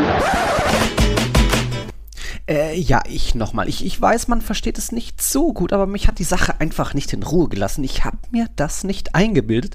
Es war wirklich Mickey Kraus und das als letztes Lied vor der Hymne und dann auch vor dem Anstoß und wie ich nach intensiven Recherchen herausfand, war es sein Song Düpp Düpp. Ja, man hört es kaum, aber so vor circa 40 Sekunden, kurz bevor ich eben anfange, was zu sagen, kommt zum Beispiel die berühmte Zeile: Hätte meine Tante Räder, wäre sie ein Omnibus. Wer kennt's nicht? Macht's doch Sinn, oder? Das wollte ich nur mal klarstellen als Beweis. Nicht, dass mich bald hier jemand einweist oder so. Zurück ins Stadion. Die hat, also Espanyol hatte eben schon eine ziemlich geile so Lichtshow, als die, die Startelf durchgenannt wurde mit Schwarz. Äh, alles dunkel, Spielfeld, nur dann auf der Position wurde hell gemacht. Jetzt läuft die Mickey Krause. Ich bin sehr gespannt, was ich euch gleich noch alles zeigen darf. Das ist ja der Wahnsinn! Ja, das war's dann auch tatsächlich schon. Ähm, es war irgendwie so viel los in dem Spiel, dass ich vergessen habe, noch mehr aufzunehmen. Also auch da wieder geile Lichtshow vorm Spiel und dann allein schon diese 21. Minute äh, bei Espanyol ist ja immer besonders für ähm, Daniel Hake, der ja vor einigen Jahren verstorben ist. Deswegen jede 21. Minute wird da applaudiert. Dieser wie, wie Valverde diesen ab, erkämpften Abstoß gefeiert hat. Rüdiger hat wieder so einen Sprint rausgehauen, äh, die zwei Benzema-Tore am Ende. Generell auch cooles Stadion, coole Stimmung, äh, viele Madridistas dabei. Und da hätte ich mir aufnehmen können, aber irgendwie habe ich es genossen. Und wie gesagt, wenn da auch noch irgendwie Mickey Krause Musik läuft, ähm, ganz kurios. Ähm, aber ich kann es empfehlen, allein schon mit den 80 Eingangstüren rund um das Stadion, wie die jede nach einer Legende benannt ist. Da kennt man ein paar, äh, Zamora, Pochettino, Alex wird jetzt beim Namen Tamudo zusammenschrecken, der hat euch ja die Meisterschaft genommen und uns ja, geschenkt. Ich schreck ich. beim Namen Kameni zusammen, der, der Horror-Torhüter von Malaga damals noch. Äh, hat, ähm, er nicht, hat er nicht einen Elfmeter von Cristiano gesaved? Hat euch das dann eigentlich den die Meisterschaft gekostet? Weiß ich jetzt gar nicht mehr. Das war ja nicht. Also irgendein einen Elfmeter ja. von Cristiano hat er mal gehalten, aber ich weiß nicht, wie entscheidend dieser mhm. Safe war. Aber ja, Kameni war, hatte immer gegen die Top-Teams hat er immer besonders Bock gehabt. Gegen die Elches dieser Welt hat er immer Gurkentore äh. kassiert. Aber gegen als, Real und Barca wurde zum Hexer, ich erinnere mich, als, ja. Als hätten Casillas so neu ein Kind gezeugt und ist Buffon zum, zum Aufziehen äh, gegeben. Naja, also zum viel Zeit haben wir natürlich nicht mehr, aber was kann man zum Spiel sagen? Toni Kroos hatte nach dem Spiel gesagt, wir wissen, wie man leidet, das hat man da mal wieder gesehen. Es war ein richtig starker Druck von Espanyol, wenn auch vielleicht nicht erst in den ersten zehn Minuten, aber da Diego Martinez Handschrift erkennt man und das ist Powerplay, das ist auch ein bisschen Vollgasfußball vielleicht teilweise, auch wenn vielleicht vorne die Mittel begrenzt sind und da eher mal ein langer Ball nur auf Rosselu dabei ist ist, aber da hat schon ein bisschen gewackelt, hat Real Madrid schon auch fast mehr vielleicht als im Champions League Finale, aber es ist dann trotzdem noch diese Qualität mit erfahrenen, ruhigen Spielern das auszuhalten und dann irgendwie junge, hungrige Spieler einzuwechseln. Rodrigo Camavinga haben da mit den Unterschied ausgemacht, auch Vinicius und Valverde mal wieder entscheidend. Weltklasse eigentlich Chuamini, hat mir sehr, sehr gut gefallen und hat sich jetzt wieder gesteigert. In Almeria war okay, in Vigo schon ziemlich gut und das war, war für mich vielleicht sogar der beste und ja, war so ein runder Abend da, am Ende noch 3-1 gewonnen. Das ist mal wieder meisterlich, auch wenn in der dritten Halbzeit hat er irgendwer gesehen, ja, lassen wir uns die Meisterschaft jetzt noch nehmen. noch sind wir nur geteilter Erster mit Betis, aber weiß nicht, was, was waren deine Gefühle so bei dem Spiel, außer der Ärger bei dem Tipp? Meine Gefühle waren, dass äh, gefühlt sehr viele Madridistas im Stadion waren. ähm, das war in Frankfurt im Camp Nou.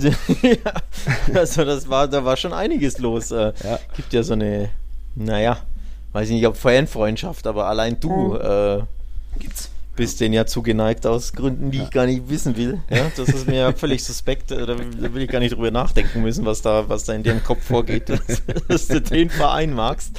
Ähm, naja, auf jeden Fall, ja, waren viele Madridistas im Stadion. Ich habe sogar ein Bild auf Twitter gesehen, wo einer, ein äh, Espanyol-Fan gejubelt hat beim Tor von Real Madrid. Der hat einen Espanyol-Schal um und jubelt da beim Tor. Aha. Ah, ja, also ob es okay. das Tor war, ist war ein Foto. Er hatte auch 3-1 getippt wahrscheinlich, war das letzte benzema -Tor. Möglicherweise, ja. Es war nur ein Foto, also beweisen ja. lässt sich nicht, dass ja. das wirklich ein äh, Realtor war, aber zumindest dieser spanische Account hat das so tituliert. Naja, also auf jeden Fall hm. zwielichtige Szenen, ja, da im RCD-Stadion äh, in Cornea, äh, nicht in Barcelona. Tja, aber ja, okay. für, für Real mal wieder ein Sieg. Nach Maß, weil äh, so gewinnen sie halt, ne? Spät halb unverdient, halb aus dem Nichts. Was will man dann noch sagen? Ne? Wir wiederholen uns ja jede Woche fast schon. Es hätte ja schon vorher in der 84. Minute Richtung mehr gegen Richtung Sieg gehen können. Das war diese Elfmetersituation mit Vinicius. Die hat ich im Stadion nicht so klar gesehen, aber dann Wiederholung hat uns auch Leander nochmal geschrieben. Ähm, es hätte wenigstens nochmal der Videoschiedsrichter sich die Elfer-Szene angucken können. Der Schiri war im Niemandsland irgendwo und konnte das niemals sehen. Auch wenn es ein kleiner Kontakt war, tritt er ihm mit den Stollen auf den Fuß. Ja, da ist dann der Kontakt zuerst am Fuß. Reicht dir das? Oder kann man, ist es ein Kann-Elfmeter zumindest? Ja, glaube ich schon, dass es ein Kann-Elfmeter mhm. ist. Also in der Realgeschwindigkeit dachte ich auch, oh, der spielt den Ball. Ich glaube, die mhm. Kollegen von der Zone haben das auch so gesagt, weil das so aussah. Und dann mit jeder Zeitlupe war das weniger Ball und mehr Mann.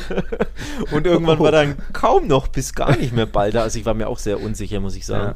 Und so wie man den war kennt, dachte und vor allem äh, die eine Mannschaft kennt, die da involviert war, dachte ich mir, oh, das mhm. ist so ein typischer Elfmeter, den gibt es dann. Aber irgendwie blieb der, war dann ja. doch stumm scheinbar oder dachte sich, naja, ein bisschen könnte er vielleicht doch den Ball touchiert haben und dann war es nicht eine mhm. komplette Fehlentscheidung. Mhm. Also ich hätte schon gedacht, dass er das overturn zumindest oder dass der Schiri ja. zumindest an den Bildschirm geschickt wird.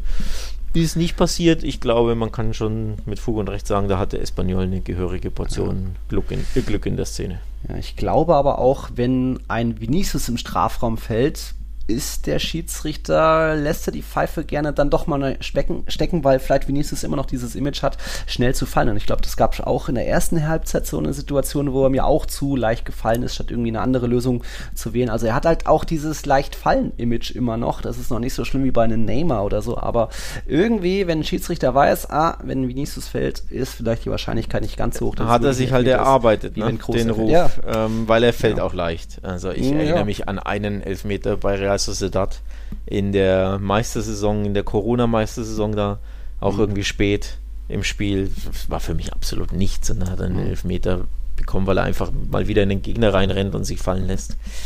Also von daher hat er da den Ruf und zwar mit Recht, wie ich finde. Ja. Und deswegen ist er auch irgendwo selbst schuld. Und weil dann manchmal, wenn es so spitz auf Knopf steht oder in so grau, äh, grauen Szenen, die nicht so schwarz-weiß sind, dann im Zweifel ja. vielleicht doch eher mal gegen ihn, weil eben der Ruf genau, da ist. Und, weil du den Ruf hast. Tja, selbst schuld.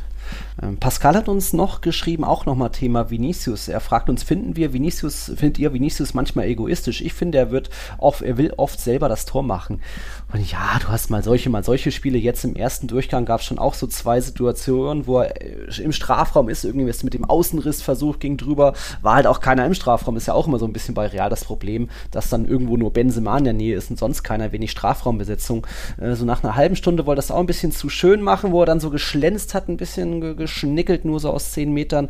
Da hat schon ein paar mehr Anspielstationen können, aber das ist, Vinicius ist so ein Risikospieler, der muss Dinge versuchen und probieren. Er hatte ja schon getroffen, es, man man hat 1-0 geführt, deswegen war da vielleicht, konnte es vielleicht eher noch ein bisschen mehr was versuchen, als vorher auf Nummer sicher gehen, war ja wieder ein sehr platzierter Abschluss.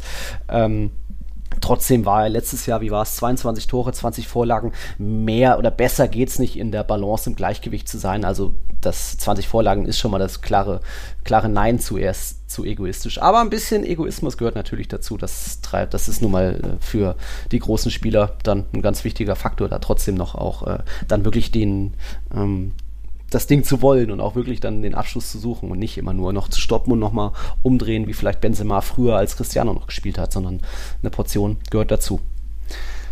Ja, dann müssen wir überziehen, ich weiß, aber wir müssen noch Cadiz gegen Athletik erwähnen. Das war ein, oder ich glaube, du hast wahrscheinlich nichts mehr zu Real Madrid. Das war, ich habe es Klassenunterschied genannt. Ähm, Cadiz nicht nur katastrophale Fehler sich geleistet, die Athletik ziemlich gut und effizient ausgenutzt hat, sondern eben auch Cadiz irgendwie immer zu spät dran gewesen, Athletik immer zu schnell kombiniert. So, Cadiz kam nie wirklich in die Zweikämpfe rein und am Ende hätte es eigentlich 6-0 stehen müssen. Äh, Iñaki hat ja noch einen Elfmeter vergeben, dann wurde noch ein Tor aberkannt, was ich nicht verstanden habe. 4-0 hochverdient natürlich für den Athletik Club, aber da eben, ja, wir müssen uns weiter Sorgen machen um Cadiz, denn einzige Mannschaft ohne Punkt, ohne eigenen Treffer. Oder, ja, und das auch nicht ganz zu Unrecht, weil so wirklich konnten sie nie mit Athletik da mithalten heute. Aber gute Nachrichten für Cadiz, in zwei Wochen kommt der Lieblingsgegner, nämlich der FC Barcelona. ja, immer noch ungeschlagen gegen die, ne, in den zwei Jahren. Genau, genau. Ähm, und ich glaube sogar ohne Gegentor, ne? Ging es nicht 0-0, 0-0, 1-0 aus, aus, aus Cardis Sicht? Okay. Drei zumindest. Das vierte Ergebnis. Und 1-1. Das waren die vier Ergebnisse. 0-0, okay. 0-0, 1-1 und 1-0 Cardis. So. Mhm. Also ein Tor gegen Barca in vier Spielen, glaube ich, und keine mhm. Niederlage. Von daher kommt Barcelona wohl gerade recht, vielleicht in, was sind es, zehn Tagen plus minus. Und wie es mhm. aussieht, werde ja ich da sein. Also ich hoffe, uh. dass das dann nicht so weitergeht aus Cardis Sicht und aus Barcelona Sicht natürlich auch. Mal gucken, was das gibt. Aber ja, Stand jetzt. Tabellenletzter, einzige Mannschaft noch ohne Punkt. Es sieht nicht gut aus und ich hätte auch nicht gedacht, dass sie so schwach in die Saison starten. Mhm. Äh, unter Coach Sergio. Haben sie es ja letztes Jahr, fand ich, so richtig gut gemacht. Dann verdient, wie ich fand, unter ihm mhm. den Klassenerhalt, aber bisher oh, wenig Hoffnung. Ne? Ja, irgendwie so die einzige Chance, die, äh, wie heißt er, nicht Moreno, sondern äh, der große Negredo hatte, bisschen kläglich vergeben, vielleicht auch schon zu alt. Lucas Perez eingewechselt, wurde ausgepfiffen, der wird wohl noch wechseln. Also da stimmt es vielleicht auch nicht hundertprozentig oder ist nicht der ideale Kader. Äh, schwierig, mal gucken, wie das weitergeht. Auf jeden Fall müssen wir noch äh, anfangen zu beten, sag ich mal. Unser oder mein Liebling zumindest Iñaki Williams. Er musste verletzt ausgewechselt werden, also sprich nach sechseinhalb Jahren oder noch mehr fast sogar droht er jetzt mal ein Spiel zu verpassen. Das wäre eben dann am Sonntag gegen Espanyol. Vielleicht ist er dann dabei und der Rekord wird weiterlaufen mit über, keine Ahnung, 400 Spielen in Folge, äh, die er gemacht hat. Aber da äh, haben bei mir gleich die Alarmglocken geschrillt. Wenn er, wenn er klug ist, lässt er sich einfach in der 95. einwechseln. Selbst ja, wenn er verletzt ne? ist, völlig Wie wurscht. Ramos. Äh, genau, einfach auf dem, auf dem Rasen humpeln, Rekord mitnehmen, Apfel ja. fertig ist. Ja? Ähm, äh, ich würde es machen an seiner Stelle, ganz ehrlich. Den, den Rekord würde ich nicht abgeben wollen, den würde ich weiter ausbauen wollen. Ja, okay. Was haben wir denn sonst noch zum Abschluss? Ich glaube, alle Partien, fast alle Partien haben wir. Wir haben einen Spieltagssieger, das ist der Maurice mit 23 Punkten. Der hat auch tatsächlich 0-0 bei Getafe und Villarreal getippt. Glückwunsch, 23 Punkte ist, glaube ich, der Höchstwert bisher vor, wer ist es, Dirk und Hannes gewesen. Aber erster ist weiter Koala rum, das ist der Erik, ne? Aus Nürnberg, oder? Ja, ich habe mir, ich habe mir, ich habe mir die, ähm, die Nicknames natürlich nicht gemerkt. Ich habe bei jedem geschrieben. Wir haben es auch gesagt. Ja. Ihr nennt euch mit eurem normalen Namen bei Patreon, damit euch zuordnen können. Deswegen bin ich mir nicht sicher. Ich glaube schon, aber bei, bei 107 Leuten ja. merke ich, merk ich, mir jetzt auch nicht jeden äh, Nickname. Nicht letzter, nicht ähm, so, äh, apropos, ich bin 98. jetzt durch den hm. Sieg von Atletico und du bist 87. Hm. Fünf Punkte vor mir. Also so viel ist das nicht. Also das kann man ja mit zwei Spielen aufholen. Ja. Immerhin. Jetzt hier drei Punkte geholt. Ähm, ich sehe schon wieder Mixel ich wollte ich wollt, auf Platz 6. Ich wollte es ansprechen. er hat einfach wieder 22 Punkte geholt. 31 Plätze geklettert ist der Mixel. Maurice ist 33 Plätze geklettert. Also das macht uns beiden Pfeifen ja Hoffnung, mm. ne? Mhm. Einfach mal hier, so. einfach mal 20 Punkte holen an dem Spieltag und zack geht's, geht's nach oben. Mann, ey, mm. ich war ja nah dran mit meinen beiden eigentlich Top-Tipps. Verdammte 94. Minute. Verdammte Axt. Ja, wir müssen auch noch einen neuen Patreon begrüßen. Das ist der Jonas. Der ist sogar ein Ray und natürlich ein Ray muss auch ein Real Madrid-Fan sein. Das gilt zwar nicht für alle Rays, aber da herzlich willkommen, Jonas. Schön, dass du da bist und uns auch supportest. Wir haben auch bald eine kleine Überraschung, kleine große Überraschung vielleicht sogar für Patreons. Äh, das hört ihr, glaube ich, seht ihr vielleicht auch am Dienstag oder am Mittwoch erst. Da nehmen wir noch was auf und es gibt noch was dazu. Wir haben einen spannenden Spieltag vor uns. Am Wochenende ist der erste gegen den zweiten Real Madrid Madrid empfängt Betis, dann ist Atletico bei Real Sociedad und Sevilla eben gegen Barca auch Partidazo. Mal gucken, was Lopetegui da noch einfällt.